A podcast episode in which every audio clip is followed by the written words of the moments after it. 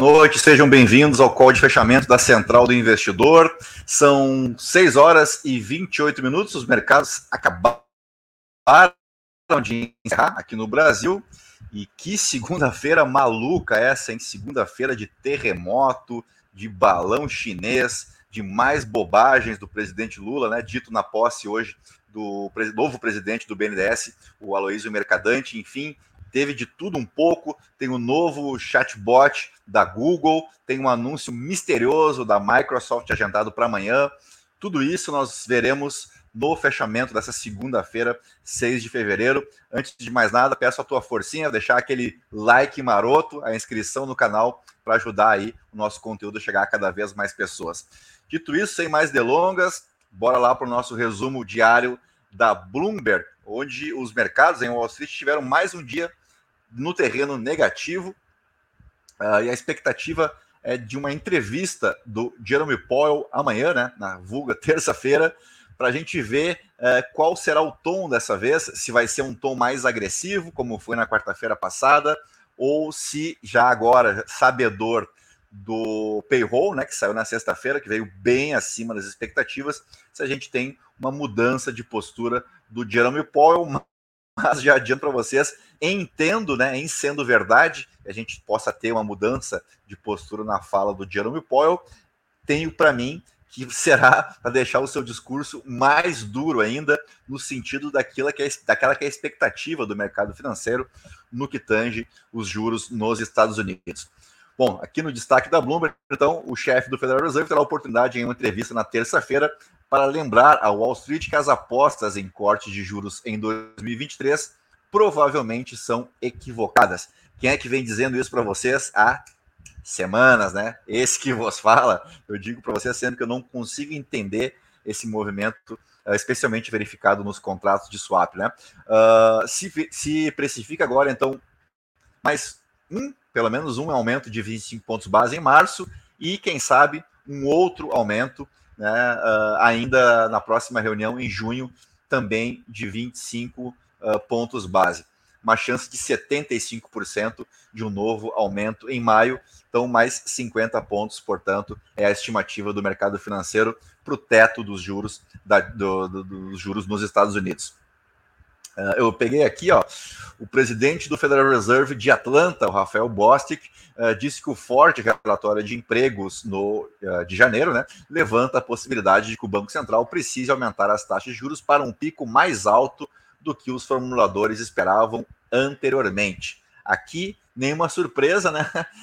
eu acho que a gente vem batendo nessa tecla e hoje de manhã ressaltei para vocês que a taxa de desemprego nos Estados Unidos é a menor desde 1969, então lá vão 53 anos, né? Essa é a menor taxa de desemprego uh, do último dos últimos 50 anos. Então, o que faz com que, aqui eu já pego uma outra, um outro destaque da Bloomberg, o Goldman Sachs, por exemplo, reduz a chance de recessão nos Estados Unidos para 25%, com empregos e perspectivas de negócios. Bem, se nós temos um desemprego na ordem de 3%, né, 3,4%, a aposta em uma recessão econômica fica bastante diminuída, né? Vou mostrar para vocês lá embaixo que ainda o mercado coloca uma chance de 65%, já foi um pouco mais, tá? Já foi, eu consigo chegar aqui, mas já foi perto de 70%. Então, o Goldman Sachs sendo um ponto fora da curva, né? mais otimista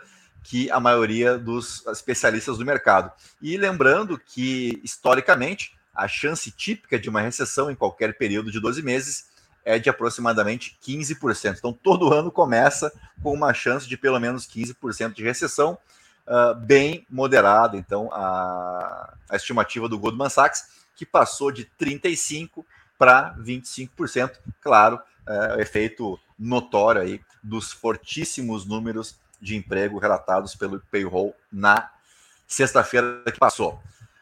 Aqui comentei com vocês, a Microsoft agenda um evento misterioso para terça-feira, enquanto a empresa acelera investimentos em inteligência artificial.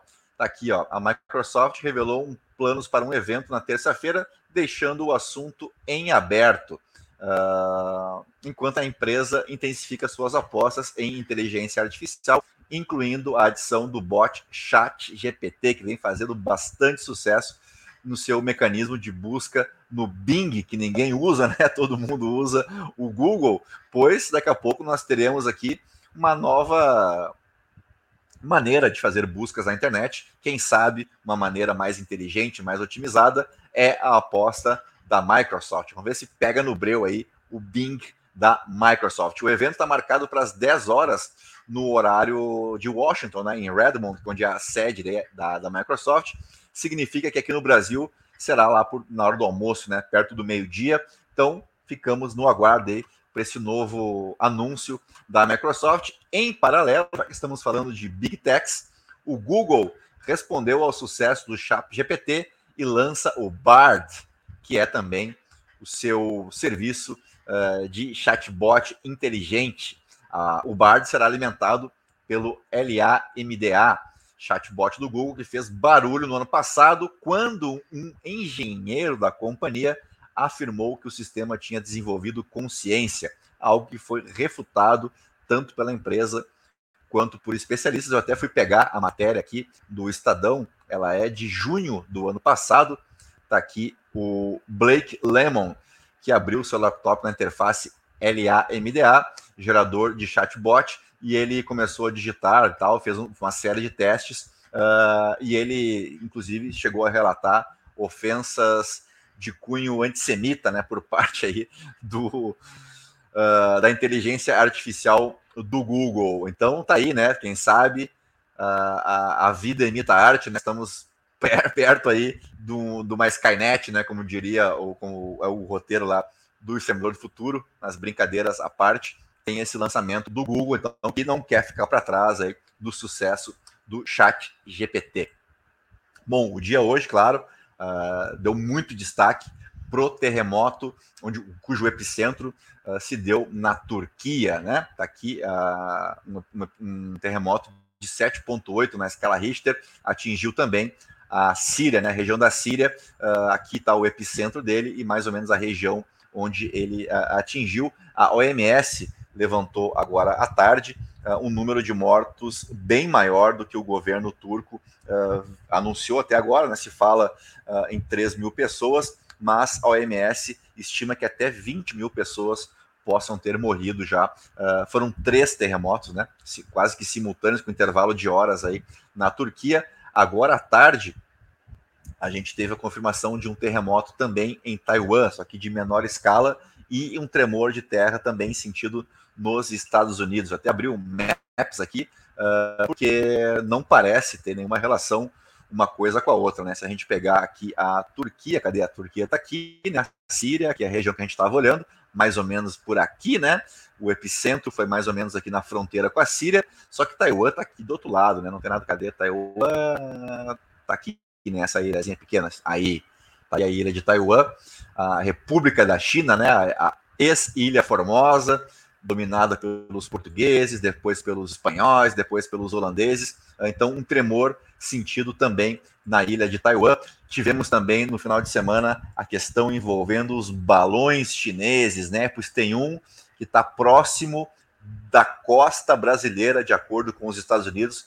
Uma notícia agora, agora à tarde, o governo americano informou às autoridades brasileiras que um segundo balão, então, de espionagem chinês se encontra aí perto da costa brasileira, mas aí aqui no Brasil não tem problema, né? A gente chama esse cara aqui para interceptar o balão chinês, o nosso glorioso padre do balão. Bom, vamos falar sério, porque infelizmente o nosso presidente Luiz Inácio Lula da Silva voltou a atacar o Banco Central mais uma vez, né? E quase que personificando na figura do Roberto Campos Neto. A gente teve hoje um, a posse do Aloysio Mercadante uh, no BNDES e o Lula voltou a atacar, disse que é um absurdo a taxa de juros em 13,75%. Uh, ah, e eu peguei aqui uma fala do Felipe Salto, né, que é uh, ex-secretário da Fazenda de São Paulo. Banco Central não é problema, é solução. E Lula precisa fazer o dever de casa, o dever de casa fiscal. Então disse aí o Felipe Salto, tinha pegado aqui, ó. O Banco Central não coloca os juros num determinado patamar por voluntarismo Uh, declarações como esta afetam as expectativas, aumentam o custo de financiamento dos títulos do governo e acabam gerando o efeito contrário. Isto é, os juros sobem e, se os juros sobem, a dívida brasileira também sobe. Então, não sei se alguém tem poder suficiente para encostar no Lula e dizer para ele: cala a boca, Magda, né? Para de falar bobagem, só está atrapalhando. Uh, esse é, é uma, é uma decisão que não compete ao presidente da República. Se o presidente é contrário à independência do Banco Central, ele que trate de acionar o parlamento brasileiro, que se crie uma nova lei, então, que se discuta isso no parlamento. Isso aqui não é, não é casa da mãe Joana para ficar discutindo isso via imprensa, né? Uh, e ainda que o Roberto Campos Neto tá mantendo a, a postura de um presidente do Banco Central, está evitando rebater as críticas do Lula. E eu lembro que não é só o presidente do Banco Central que define, né? É o Copom, é o Comitê de Política Monetária, que é composto não só pelo presidente do Banco Central, como também outros diretores, são oito diretores, não estou enganado, uh, que determinam uh, tanto a meta da, da, inflação, como também a, Selic. Tá? Então, ali fazem parte o diretor de administração, uh, o diretor de política econômica, uh, o diretor de regulação, de relacionamento institucional, enfim, são várias pessoas que discutem, são pelo menos nove pessoas que discutem o patamar dos juros no Brasil. Até teve uma matéria do, do Alexandre Schwartzman, deixa eu ver se eu pego aqui na, na home, hoje ela já saiu, uh, que inclusive o Alexandre Schwartzman defende que os juros estão no patamar correto. Essa é uma discussão de economistas, não compete ao presidente da República dar os seus palpites nessa área, porque não depende dele. Né? E também a gente viu a própria presidente do PT, a dona Gleice Hoffmann, também fazendo crítica à, à taxa de juros. Acho que está na hora de cada um ficar na sua caixinha, cuidar dos seus problemas. Né? O PT, que, através do Lula, através da equipe econômica, que trate né, de fazer a sua reforma tributária, reforma fiscal, enfim, aquilo que foi prometido em campanha e que deixe né, a, a, os juros a quem compete, que é o Copom, ou que se procure o parlamento e se mude. Agora, ficar usando a imprensa para bater boca com o Banco Central, uh, infelizmente, não nos leva a lugar algum. Né? E olha que ainda conseguimos resistir bravamente na sessão de hoje. Nosso Ibovespa conseguiu uh, virar para o positivo mais para o fim da sessão e fechamos ali numa alta leve, uh, mas, né, dado ao cenário que se pintou ao longo do dia, não dá para reclamar, mas não dá mesmo. Bom, acho que passei tudo que eu tinha para mostrar para vocês aqui. Passei pelo Google. Uh, aqui tem uma questão interessante que eu peguei do antagonista. Uh, novas sanções atingem 70% da exportação russa de petróleo. A gente já tinha em dezembro do ano passado uh, restrições impostas ao petróleo cru. Né? E os novos embargos atingem agora 70% das exportações de energia da Rússia e podem reduzir drasticamente o fluxo de divisas estrangeiras para o país. As vendas de combustíveis respondem por quase 70% desse fluxo. Bom, por hora, nós não temos um efeito imediato ainda, tá? Para o petróleo, porque uh, existe um teto máximo de 100 dólares por barril. Né? Então a gente sabe que o petróleo vem operando aí abaixo disso. Por enquanto, não tem efeito prático essa sanção, né? Uh, mas, dependendo, daqui a pouco o petróleo dispara aí e passa dos 100 dólares, a Rússia então tem esse teto imposto aí pelos Estados Unidos, pelos países que integram a OTAN. Uh, dito isso, vamos voltar aqui só para eu fazer o fechamento oficial com vocês. Começamos pelo petróleo, então o Brent para abril subiu 1,31% a 80 dólares e 99 centavos. O WTI, lá o petróleo do oeste do Texas, avançou 0,98% a 74 dólares e 11 centavos o barril. O dólar à vista fechou em alta de 0,51% a R$ 5,17. Uh, tava bom demais, né? Aquela nossa vida lá dos R$ 5,07 alegria de pobre dura pouco, né? Lá vai o dólar de novo a 5,17. Em Wall Street, o Dow Jones caiu 0,11%, o S&P 500 recuou 0,62% e o Nasdaq teve baixa de 1%. Aqui no Brasil, o Ibovespa fechou em alta de 0,18% aos 108.721 pontos uh, e o volume diário foi mais uma vez bem reduzido, 21,4 bilhões de reais. E agora sim podemos fechar a conta aqui, encerrar o nosso call de fechamento dessa segunda-feira, 6 de janeiro, pedindo mais uma vez o teu like, a tua inscrição aqui no YouTube. Se você me assiste pelo Spotify, não deixa de clicar ali no coraçãozinho e também avaliar o nosso podcast com as cinco estrelas. Assim você ajuda o nosso trabalho e ajuda bastante. Temos encontro marcado amanhã, ali por volta das 6 horas, entre 5 e meia e 6 horas, com o Morning Call mais cedinho do Brasil. Um abraço para o Alessandro, um abraço para o Denden Holder, que acompanharam aqui ao vivo pelo YouTube. Aguardo vocês numa próxima oportunidade, tá bom? Bom fim de tarde para vocês, bom início de noite, cuidem-se bem, que o Lula pare de falar bobagem e amanhã é um outro dia, tá bom? Até mais, tchau, tchau.